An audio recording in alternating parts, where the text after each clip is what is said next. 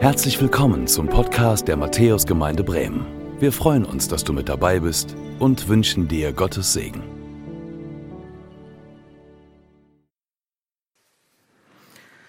Gnade sei mit euch und Friede von dem, der da war und der da ist und der da kommt, Jesus Christus, unser Herr. Ihr habt es eben von Dani gehört, wir sind in dieser Predigtreihe unauf haltsam und schauen zurück auf die Wurzeln von Kirche, auf die erste Gemeinde. Unaufhaltsam haben wir diese Predigtreihe genannt, weil sich die Kirche, diese ersten Christen, diese Bewegung, die da ins Rollen kam, unaufhaltsam verbreitet hat. Prognosen gehen davon aus, bis 2050 wird es drei Milliarden Christen geben auf dieser Welt. Und hier in Deutschland wollen wir das gar nicht wahrhaben, erleben wir das vielleicht ein bisschen anders. Hier in Deutschland ist viel die Rede von Menschen, die mit dem christlichen Glauben nichts mehr zu tun haben wollen, weil sie sich von der Kirche abwenden. Aber das Interessante ist, wenn man genau hinschaut, wenden sich Menschen von der Kirche ab, aber nicht vom Glauben. Zwei Drittel der Deutschen sagen immer noch, ich glaube, dass da was ist, dass es einen Gott gibt, wie auch immer der aussieht zwei Drittel der Deutschen. Und da aber, wo Bekehrungen geschehen, wo Erweckung geschieht, das ist tatsächlich woanders. Das ist in Asien, in Indien, im Iran, in Gegenden, wo Menschen verfolgt werden, wenn sie zur Gemeinde kommen, so wie ihr heute an diesem Sonntag. Da kommen Menschen zum Glauben. In den entlegensten Gegenden der Welt. Und so sind es bald drei Milliarden Christen auf dieser Erde. Und wir haben in diesen letzten Wochen darauf geschaut, was so diese erste Gemeinde eigentlich entzündet hat, was ihr Ursprung war, was sie angetrieben hat, was ihr Auftrag gewesen ist, nämlich bis an das Ende der Welt Zeuge zu sein, Zeugnis zu sein von dem, was Jesus getan hat für uns. Und vergangene Woche haben wir geschaut auf das, was die erste Gemeinde gekennzeichnet hat. Und ich habe es noch mal ein bisschen für uns mitgebracht. Vier Dinge, ihr erinnert euch vielleicht, da war Hingabe. Da ging es nicht um Tradition oder dass man sonntags halt zum Gottesdienst geht und zusammenkommt, sondern da war echte Begeisterung. Da war Freude. Da war richtige Hingabe, die sind gerne zusammengekommen. Und nicht nur sonntags, sondern jeden Tag. Das zweite, ihr erinnert euch vielleicht, tiefe Ehrfurcht tiefe Ehrfurcht, eine Erwartung, dass Gott wirkt noch heute unter uns. Und die sind nicht sonders gekommen mit dem Blick auf nur auf sich selbst gerichtet und auf ihre Gottesbeziehung, sondern die haben gestaunt über das, was Gott links und rechts tut. Wie Menschenleben verändert werden, wie Menschen heil werden, wie Menschen zu diesem Jesus finden und sich alles für sie verändert. Und das dritte nach Hingabe und Ehrfurcht, das war Großzügigkeit. Sie haben sich verschenkt an andere. Mit ihrer Zeit, mit dem, was sie hatten, sogar ihre Grundstücke verkauft, weil sie bei dem Blick auf Jesus auf dem Thron nicht den Blick für das, was auf dieser Welt geschieht, verloren haben. Weil sie die Nöte der anderen immer noch gesehen haben.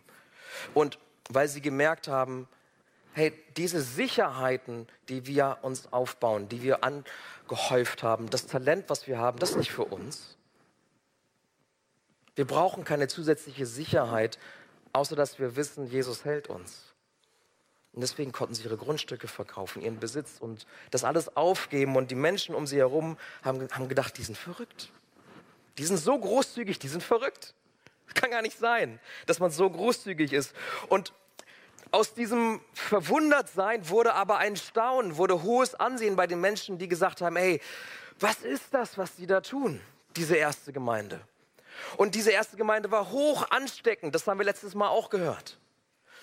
Hoch ansteckend und Menschen kamen dazu und Gott hat quasi gesagt, hey, so habe ich mir Familie Gottes vorgestellt und in diese Familie adoptiere ich gerne Menschen. Und Gott hat Menschen hinzugestellt, hineingestellt, in diese Familie Gottes auf Erden. Und die Gemeinde ist gewachsen. Da sind wir letztes Mal stehen geblieben und ich habe uns die Frage gestellt, hey, wo müssen wir umkehren, Jeder für sich vielleicht, aber auch wir als ganze Gemeinde, wenn wir auf diese Gemeinde schauen und uns fragen, sind wir hingegeben?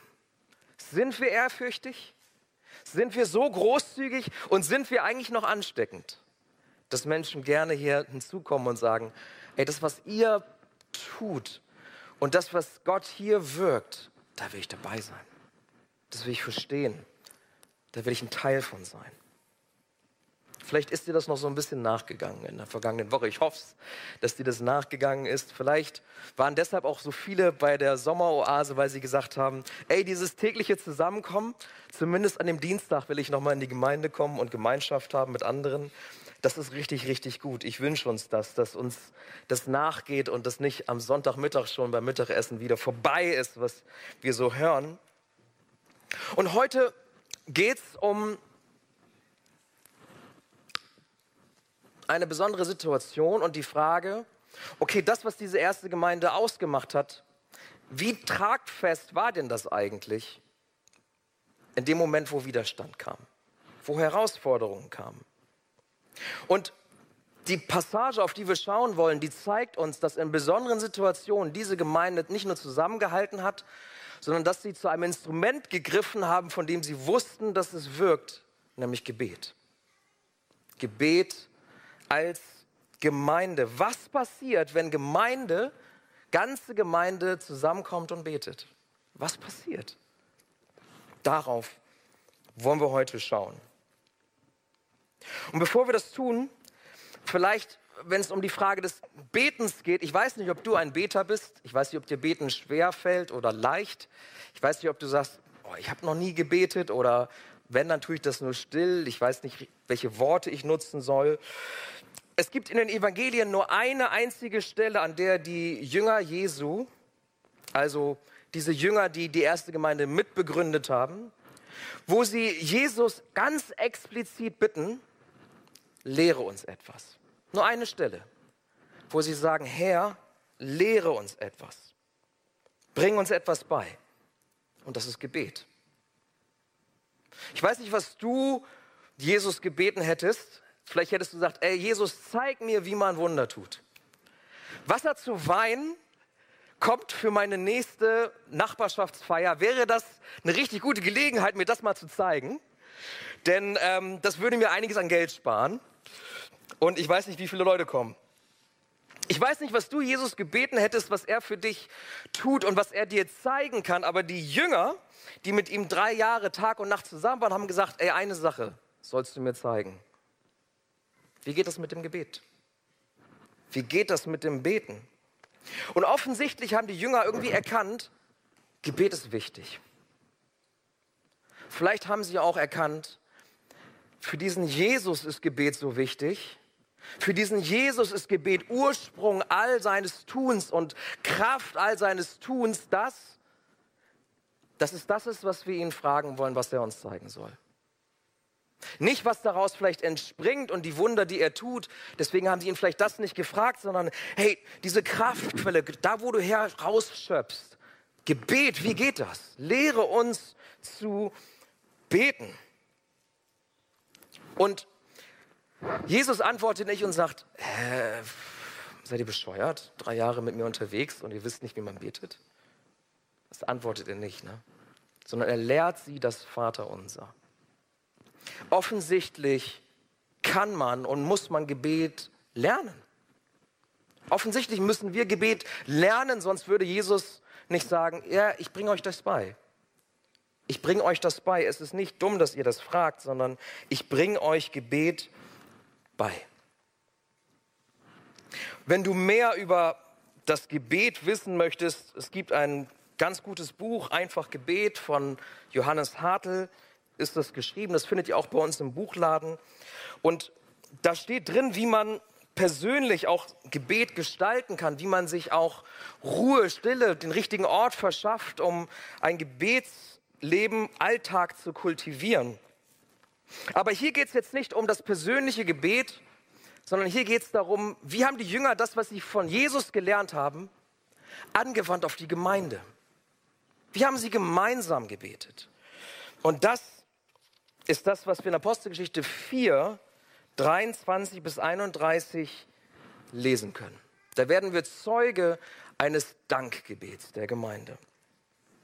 Bevor wir dazu aber kommen, ganz kurz einmal, weil wir in der Apostelgeschichte ja Vers für Vers durchgehen, einmal, warum haben die eigentlich dieses Dankgebet gesprochen? Was ist eigentlich passiert?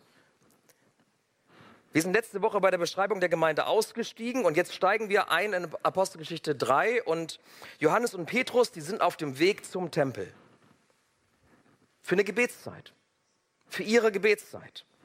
Im Tempel, da kamen die Juden zusammen, aber auch die Urchristen gingen damals zum Tempel. Und während es den Juden vor allem auch darum ging, Opfer zu bringen, für die Vergebung von Schuld, ging es den ersten Christen darum, dass sie gesagt haben, hey, wir wissen, bei diesem Tempel, da ist in besonderer Weise die Gegenwart Gottes. Deswegen haben sie sich aufgemacht zum Tempel, sind dorthin gegangen, dort, wo auch die Juden hingegangen sind. Und vielleicht bist du deshalb auch heute hierher gekommen, weil du sagst, hey, ich komme in die Kirche Gottes, weil ich hier seine besondere Gegenwart erwarte. Anders vielleicht als zu Hause, wo Kinder schreien oder wo es wuselig ist oder die Nachbarn nerven. Vielleicht bist du auch hergekommen und erwartest die besondere Gegenwart Gottes. So ging es Johannes und Petrus auch. Und die sind hingegangen dort zur neunten Stunde oder auch anders gesagt drei Uhr nachmittags. Sind sie dorthin gegangen. Nicht aus Tradition, weil man das so machte und weil sie das so machten, sondern weil sie gewusst haben und vielleicht weißt du das aus persönlicher Erfahrung auch, es ist gut, wenn man feste Gebetszeiten hat. Es ist gut, wenn man gute Gewohnheiten schafft und dem nachgeht. Das hilft uns manchmal, Dinge zu tun, die wir gerne tun wollen. Der Utreff nennt das Holy Habits, ne? Genau. Gute Gewohnheiten, würde die Jugend sagen. Und eine gute Gewohnheit für sie war, hey, um diesen Dialog zu Gott aufrechtzuerhalten, haben wir eine feste Gebetszeit, die ist drei Uhr nachmittags und dann gehen wir zu dem Ort hin, wo wir Gottes Gegenwart besonders erwarten, nämlich den Tempel. Und an dem Tor dazu ist ein Gelähmter, der, wird, der wurde dort jeden Tag hingesetzt. 40 Jahre lang war der schon gelähmt seit der Geburt. Wurde jeden Tag dort hingesetzt zum Betteln. Und sie gehen an ihm vorbei, aber sie gehen auch nicht an ihm vorbei, sondern sie bleiben stehen und sie heilen ihn im Namen Jesu.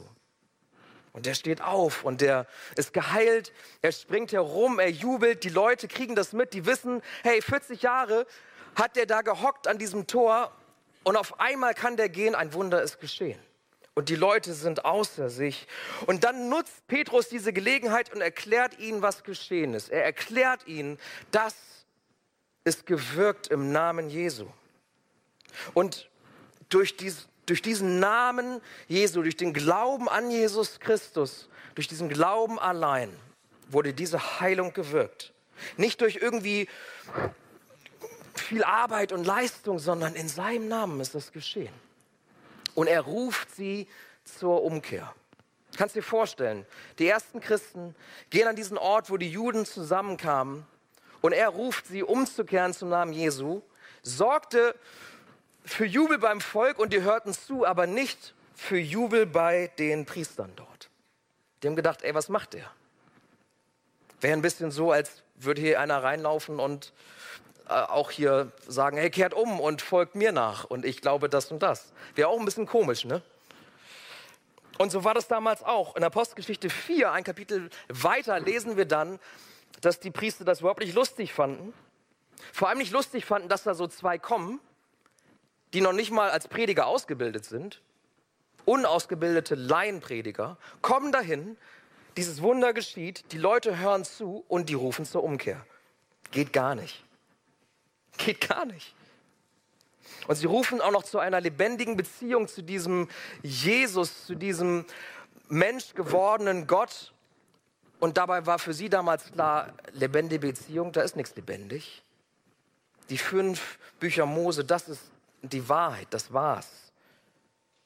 Was hat das mit dieser lebendigen Beziehung auf sich?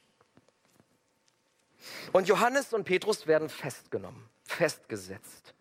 Und während sie festgenommen werden, lesen wir dort, aus den 3000, die Jesus nachgefolgt sind, sind jetzt 5000 geworden.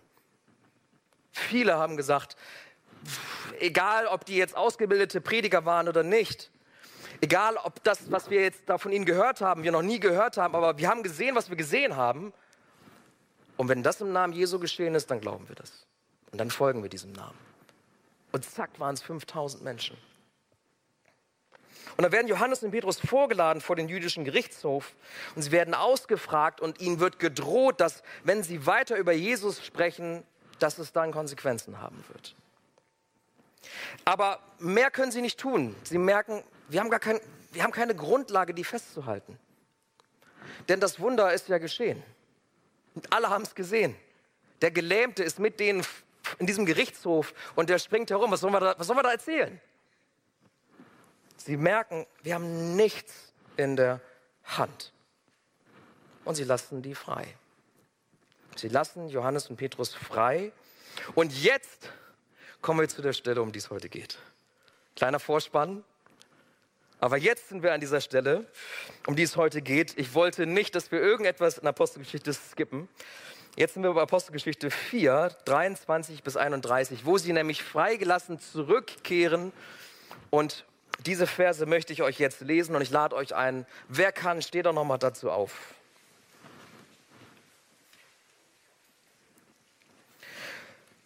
Sobald Petrus und Johannes wieder auf freiem Fuß waren, gingen sie zu den Mitchristen und berichteten ihnen, was die früheren Priester und die Ratsältesten zu ihnen gesagt hatten.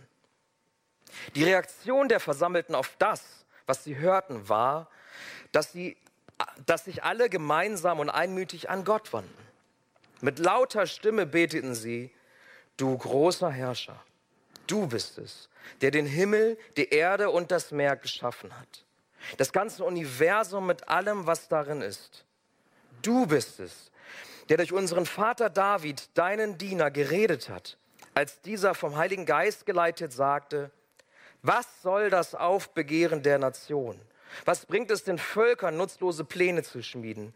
Die Könige dieser Welt haben sich zum Angriff bereit gemacht und die Machthaber haben sich miteinander verbündet zum Kampf gegen den Herrn und gegen seinen Gesalbten.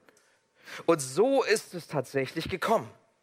Hier in dieser Stadt haben sich Herodes und Pontius Pilatus zusammen mit den heidnischen Nationen und den Stämmen Israels gegen deinen heiligen Diener Jesus verbündet, den du gesalbt hast. Doch indem sie so vorgingen, ist genau das eingetreten, was du in deiner Macht vorherbestimmt hattest und was nach deinem Plan geschehen sollte. Höre nun, Herr, wie sie uns drohen und hilf uns als deinen Dienern, furchtlos und erschrocken deine Botschaft zu verkünden. Erweise deine Macht und lass durch den Namen deines heiligen Dieners Jesus Kranke geheilt werden und Wunder und außergewöhnliche Dinge geschehen. Nachdem sie in dieser Weise gebetet hatten, bebte die Erde an dem Ort, an dem sie versammelt waren. Sie wurden alle mit dem Heiligen Geist erfüllt und verkündeten die Botschaft Gottes weiterhin frei und unerschrocken. Ich möchte noch beten. Lieber Herr, dir ist alles möglich. Du hörst Gebet. Wenn wir alleine zu dir kommen, wenn wir als Gemeinde versammelt zu dir kommen, Du bist groß und du siehst jeden einzelnen von uns. Und wir sind dir nicht egal. Das sehen wir hier.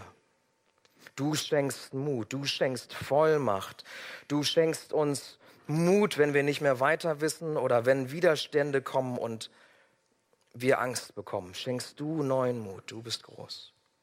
Und wir bitten dich jetzt, dass du sprichst durch diese Predigt, dass du sprichst durch diesen Gottesdienst, dass du neuen Mut schenkst und dass du neu füllst durch deinen guten Heiligen Geist. Wir wollen auf die erste Gemeinde schauen, aber wir wollen nicht nur schauen, sondern wir wollen das erleben. Wir wollen etwas davon hier erleben in der Matthäusgemeinde und ich bitte dich, dass du uns offene Ohren und Herzen schenkst für das, was du tun möchtest, dass du uns die Augen des Herzens öffnest, dass wir sehen, was du im Unsichtbaren bereits tust und dass du dich heute in unserer Mitte verherrlichst, in diesem Gottesdienst. Wir laden dich ein und beten das in Jesu Namen. Amen. Dürft euch gerne wieder hinsetzen. Ja, was für ein Dankgebet, dass sie da sprechen als Gemeinde. Petrus und Johannes kommen frei und das Erste, was wir hier gelesen haben, das Erste, was sie tun, ist, sie rennen zurück zu ihrer himmlischen Familie. Sie rennen zurück zu ihrer himmlischen Familie. Sie kehren nicht zum Tempel zurück, da wo sich gerade 2000 Leute bekehrt haben, könnte man sagen, hey, da würde ich doch zurückrennen. Nein, sie rennen zurück zu ihrer himmlischen Gemeindefamilie. Sie gehen zu ihnen zurück und vielleicht, ich habe es letzte Woche erklärt, vielleicht kamen sie zurück und kamen rein in so dieses obere Geschoss eines Hauses, Privathauses, wo 120 Menschen sich versammeln konnten. Vielleicht war das da dieser Ort, an den die beiden zurückkamen und wo sie durch die Tür gekommen sind, reingekommen sind und die Leute sind in Jubel ausgebrochen. Ich war gestern beim Werder-Spiel, 95. Minute. Ich war schon, wir standen schon am Ausgang, weil wir dachten, das Ding ist gelaufen. Leicht frustriert. Und dann ging die Tür auf, sozusagen. Jubel, 95. Minute. So ähnlich stelle ich mir das da vor. die kommen durch die Tür, die beiden freigelassen. Und wahrscheinlich haben die, die gebetet haben, verharrt haben, mit dem Schlimmsten gerechnet. Und dann geht die Tür auf und die Reaktion ist Jubel und Dank.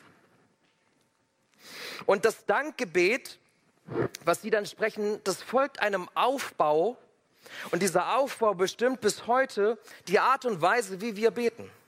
Die Art und Weise, wie wir gerade eben gebetet haben. Und dieser Aufbau ist, da ist eine Anrede Gottes. Du großer Herrscher. Herr, du großer Herrscher. Da folgt die Beschreibung Gottes. Du bist es, der Himmel und Erde gemacht hat. Du bist es, der vorhergesagt hat das. Du bist es der, erfüllt, was verheißen ist. Du bist es der. Sie beschreiben Gott, wie er ist, nachdem sie ihn angesprochen haben. Und dann kommt die Bitte, höre nun und hilf uns.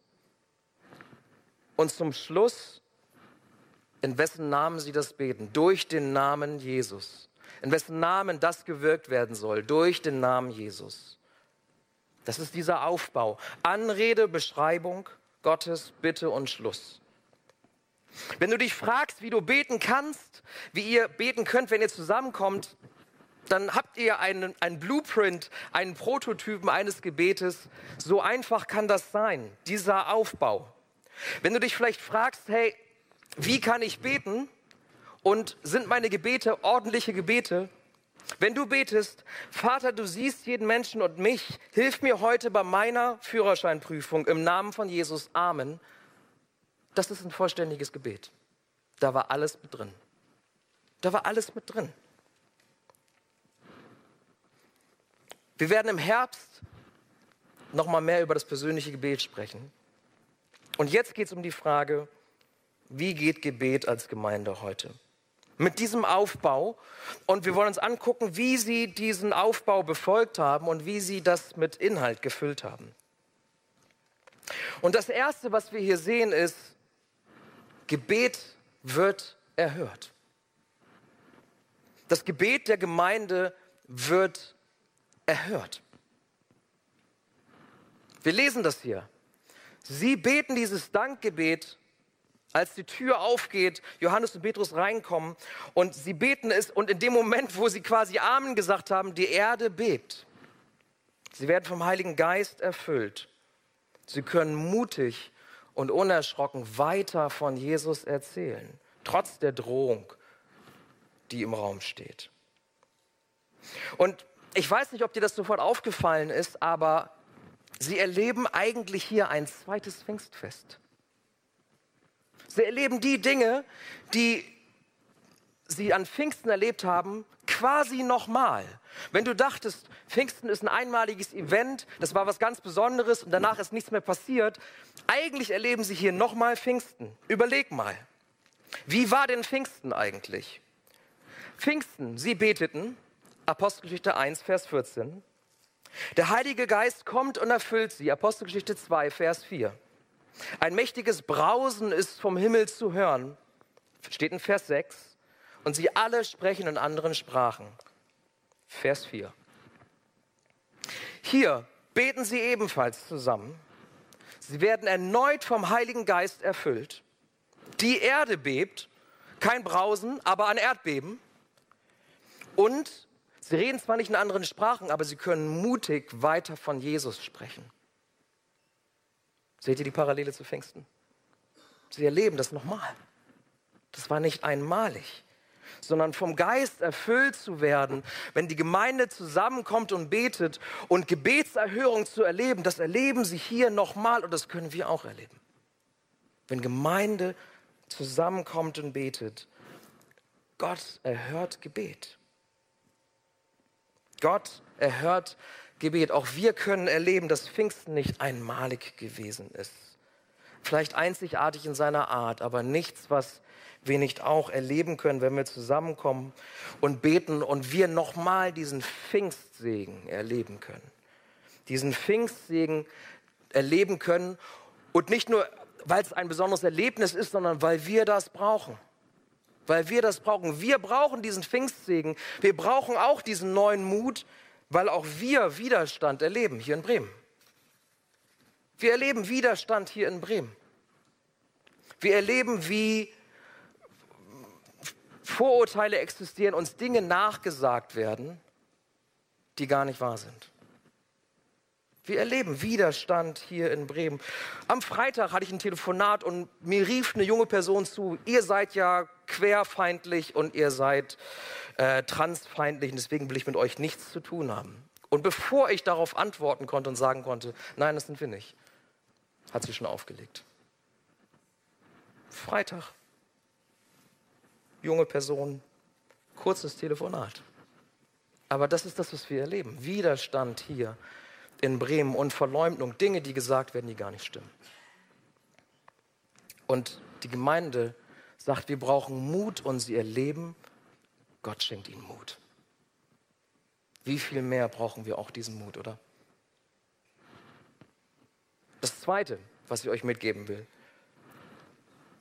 Wir lesen, dass alle gebetet haben. Alle haben mitgebetet. Vielleicht bist du der Meinung, dass Gebet vor allem eine Aufgabe von uns hier ist, die wir vorne stehen, oder von den Ältesten der Gemeinde oder von der Gemeindeleitung. Aber Johannes und Petrus kehren nicht zurück und sagen, wir gehen jetzt zu den anderen Aposteln, zu den Betprofis und beten mit denen, sondern sie kehren zu ihrer Gemeindefamilie zurück. Alle, die da waren. Und einmal kurz nachgeschlagen, wie lange waren die nochmal Christ? Ja, genau. Zwei Tage. Und zu denen gehen sie zurück und die kommen zusammen und beten alle gemeinsam und alle beten mit. Es liegt Kraft darin, wenn die ganze Gemeinde betet und nicht nur ein paar. Wenn die ganze Gemeinde betet und nicht nur die Leitung oder einige wenige, die hier treu zusammenkommen, übrigens jede Woche, 7.15 Uhr donnerstags. Fünf Leute sind es vielleicht. Manchmal kommen mehr dazu, manchmal fehlt jemand. Aber es ist die Kraft darin, wenn die ganze Gemeinde betet. Und wir brauchen dieses Gebet für uns, aber auch als Matthäus-Gemeinde hier in Bremen. Es die Kraft darin, wenn Menschen wie du und ich beten, zusammenkommen und beten. Und das Dritte ist, wenn es um Gebet geht, wenn es um Gebet als Gemeinde geht, dann ist kein Zeitspiel gestattet. Wenn du das Finale der Frauenfußball-WM EM gesehen hast, das war nervig. Dieses Zeitspiel an der Eckfahne. Zeitspiel, das nervt. Und wenn es um Gemeindegebet geht, dann ist kein Zeitspiel gestattet. Der Zeitpunkt für das Gemeindegebet war, da war eine unmittelbare Bedrohung. Ihr dürft nicht mehr von Jesus sprechen. Diese unmittelbare Bedrohung hatte der Hohe Rat ausgesprochen. Der Widerstand hat sich gerade formiert und in dem Moment, wo sich Widerstand formiert, kommt die ganze Gemeinde zusammen und betet. Das ist der Zeitpunkt, wenn die ganze Gemeinde zusammenkommt und betet. Der Zeitpunkt, wo Menschen, wo Christen eingeschüchtert werden, wo Jesus zu verkünden auf einmal auf Hindernisse stößt, ist der Zeitpunkt, wo ganze Gemeinde zusammenkommt und betet und sagt, Herr, brich Widerstände. Schenk uns Mut und Vollmacht, weiter Jesus zu verkünden. Und die Gemeinde versteht das sofort, dass ihre Reaktion im Gebet, die ist sofort. Kein Zeitspiel, bis der Widerstand vielleicht von selber verschwindet. Nicht irgendwie Pläne, die sie schmieden, wie sie sagen, oh, was könnte jetzt eine gute Pressemitteilung sein, die wir raushauen, um das, was da gesagt wird, irgendwie nochmal klarzustellen. Sie schmieden nicht zuerst Pläne, wie man diese Widerstände umgehen kann. Sie überlegen sich auch nicht, okay, wie können wir jetzt einen Rechtsstreit vorbereiten? Lass uns Anwälte hinzuziehen und dagegen vorgehen. Nein, sie beten. Gebet zuerst. Gebet zuerst. Sich neu füllen lassen vom Heiligen Geist. Den Vater zuerst um Hilfe bitten. Und alles weitere, was gut und richtig und vernünftig ist, dann danach. Betest du noch mit anderen dafür, dass Menschen in Bremen von Jesus hören? In dieser Stadt, wo Kirche und Glaube so kritisch gesehen wird, wo diese Vorurteile sich halten, wo immer mal wieder auch Dinge geschrieben werden, die nicht stimmen. Und das aber in einer Stadt, wo so viele Menschen sind, die total die Sehnsucht haben. Die sich nach was sehen, was übernatürlich ist, was über ihrem Leben ist, was nicht immer okay ist. Die nach Gott suchen und ihn aber manchmal nicht finden können, weil verhindert wird, dass sie von Jesus hören. Betest du noch dafür, dass Menschen in Bremen ungehindert Jesus hören können?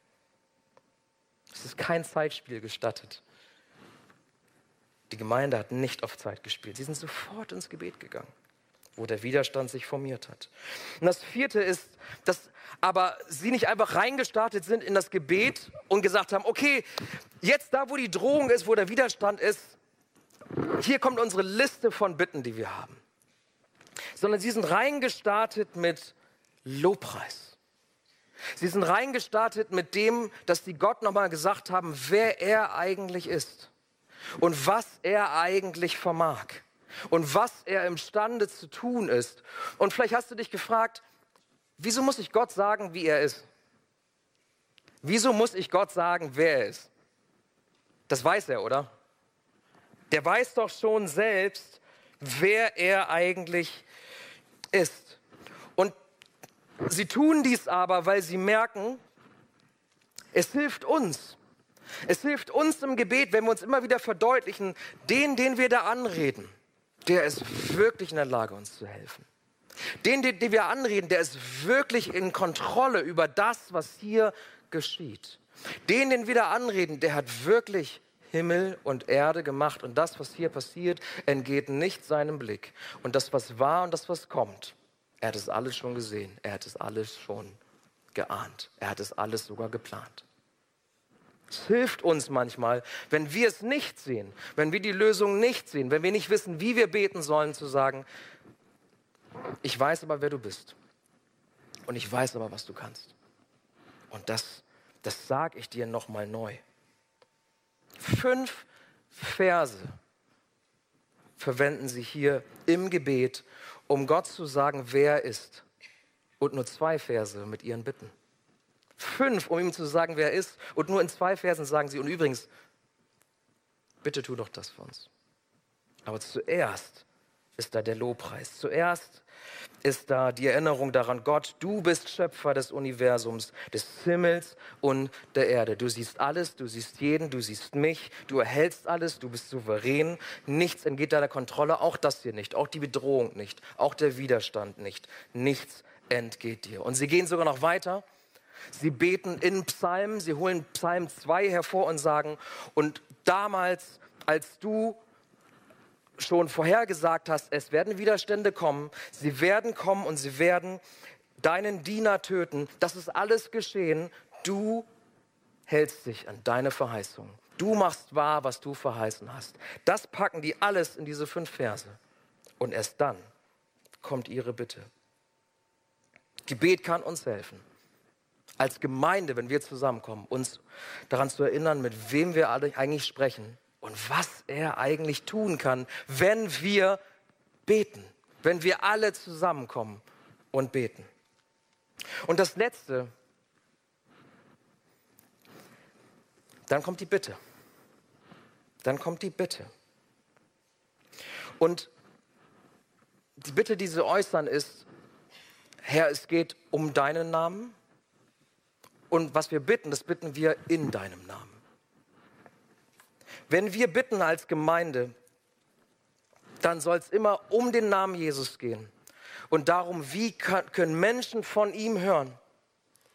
Und wir tun dies, wir bitten dies in seinem Namen, weil es keinen größeren Namen gibt als den Namen Jesus.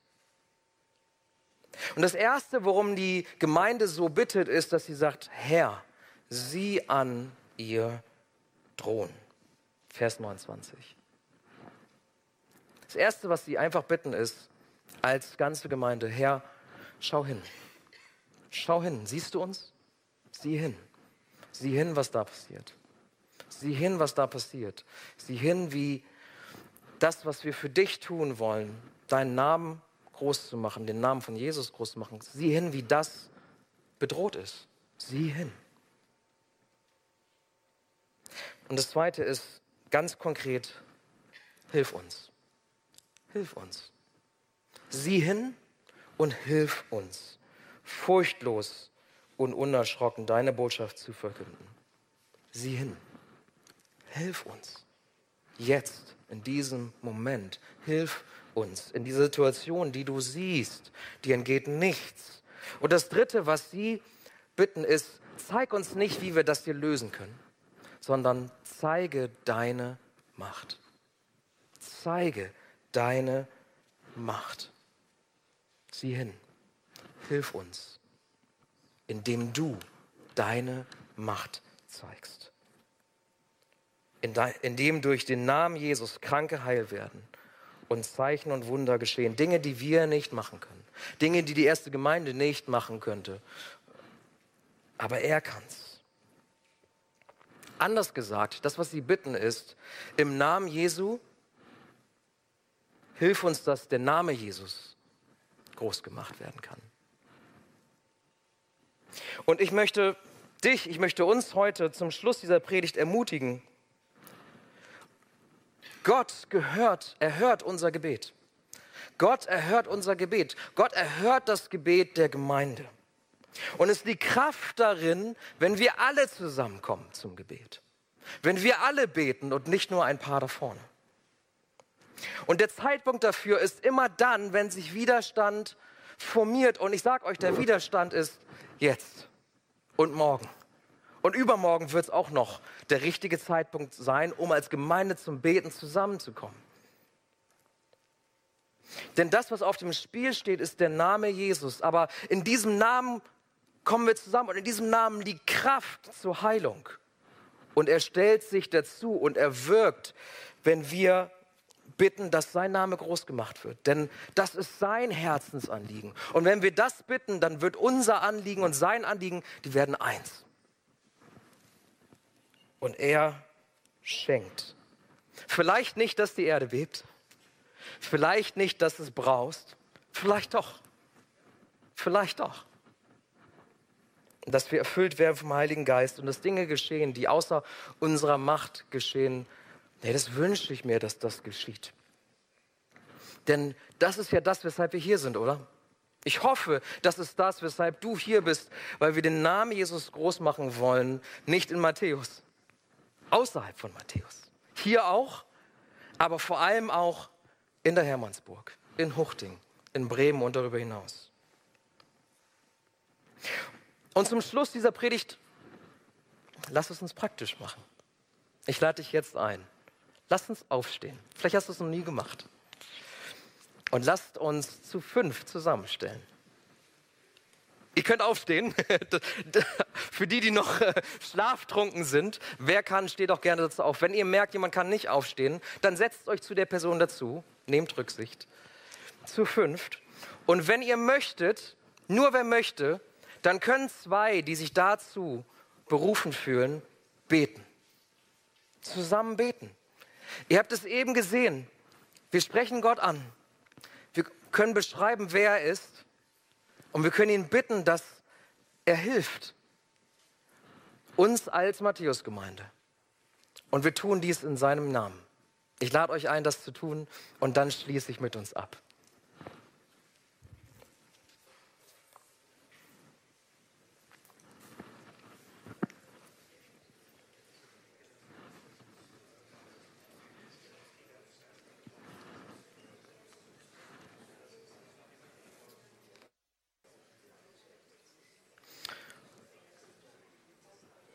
Und wir beten gemeinsam auch mit denen, die am Bildschirm sind und auch am Telefon zuhören. Beten wir gemeinsam, Herr, dich an, du großer Gott. Du regierst, du bist souverän, dir entgeht nichts. Du siehst uns, du siehst jeden einzelnen von uns, du siehst uns als Gemeinde hier in Bremen. Du hast uns zusammengestellt. Du hast uns gemacht und erdacht und erhältst uns durch dein Wort. Und wir möchten dich bitten, Herr, erfülle uns neu mit deinem Heiligen Geist. Schenke uns Mut zur Verkündigung, dass wir deinen Namen groß machen, Jesus, hier in Bremen-Huchting und darüber hinaus. Und dass du Menschen hinzu schenkst, zu unserer Familienkirche hier, dass du Leben veränderst, dass du schenkst, dass Menschen ankommen bei dir, die auf der Suche sind, denen es nicht gut geht, die dich brauchen, die einen, die einen Neustart brauchen im Leben. Das kannst nur du machen. Und so sind wir hier als ganze Gemeinde versammelt, weil wir daran glauben, dass wenn wir beten, dass du Gebet erhörst und sich dein mächtiger Arm bewegen lässt. Und wir beten dich an und wir singen dir Lob und Preis zu in diesem Gottesdienst. Denn es gibt keinen Namen, der höher ist als dieser. Jesus. Und im Namen Jesus beten wir das. Amen. Danke fürs Zuhören. Wir hoffen, dass du heute inspiriert und ermutigt wurdest durch Gottes lebendiges Wort. Unser Gebet ist, dass es viel Frucht bringt. Weitere Infos findest du unter www.matthäus.net.